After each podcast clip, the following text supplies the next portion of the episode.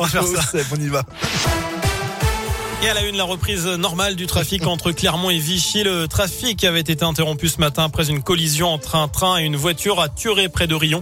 La conductrice de la voiture est indemne. Notez aussi que le conducteur d'une autre voiture percutée hier dans un intercité Paris-Clermont dans la Nièvre a été interpellé. Le train avait déraillé sous la violence du choc. L'automobiliste avait été interpellé trois heures plus tard chez un ami. Il a expliqué qu'il était ivre et qu'il avait tenté d'éviter un sanglier. C'est là qu'il s'était retrouvé immobilisé sur les voies et qu'il avait quitté son véhicule. Sa garde à vue été prolongée.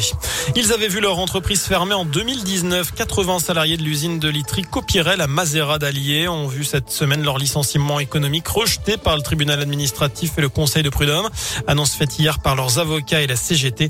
Un licenciement dépourvu de cause réelle et sérieuse selon le jugement et l'obligation d'une offre sérieuse de reclassement n'a pas été respectée. Fin de citation.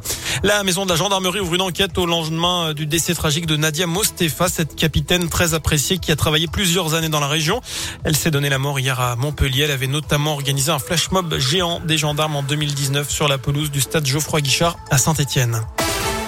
Dans le reste de l'actu, ils sont soupçonnés d'avoir braqué le tournage de la série Lupin. C'était à Nanterre, dans les Hauts-de-Seine, fin février. Sept jeunes hommes ont été interpellés et mis en examen pour vol en bande organisée. La plupart sont mineurs. Ils ont de 13 à 21 ans. Une vingtaine de personnes encagoulées avaient attaqué le tournage de la deuxième saison de la série de Netflix en présence de l'acteur Omar Sy pour voler près de 300 000 euros de matériel, dont une partie a été retrouvée.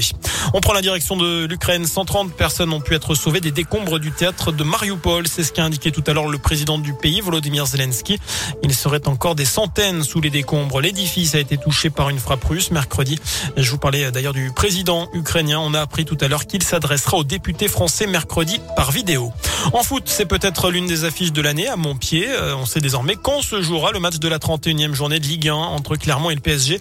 Ce sera le samedi 9 avril à 21h. Les places pour cette rencontre ne sont pas encore en vente. D'ici là, les joueurs de Pascal Gastien se déplacent à Lens samedi, donc demain à 17h. Ce sera Sanjim Aveline Alivina, pardon, euh, touché par le Covid. Incertitude concernant Nsimba et Rachani également. Mohamed Bayo, lui, va mieux. Le foot toujours, avec le tirage au sort des quarts de finale de la Ligue des Champions, des affiches de prestige avec notamment Chelsea, Real et Manchester City Atlético Madrid. En quart de finale de Ligue Europa, notez que Lyon sera opposé à West Ham.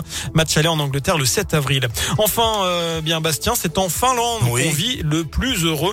Le pays Ah bon scandinave arrive en tête, oui, pour la cinquième année de suite d'une étude sponsorisée par les Nations Unies. Elles suivent le Danemark et l'Islande. La France, de son côté, est 20e. 20e, bon. Et voilà, 120e, c'est pas mal. C'est tout simplement sa meilleure place à la France depuis le lancement de ce classement il y a une dizaine d'années. Donc on va dire cocorico ou presque. En tout cas, ça va de mieux en mieux pour vivre en France. En tout cas, c'est ce Bah que dit l'étude. Merci beaucoup.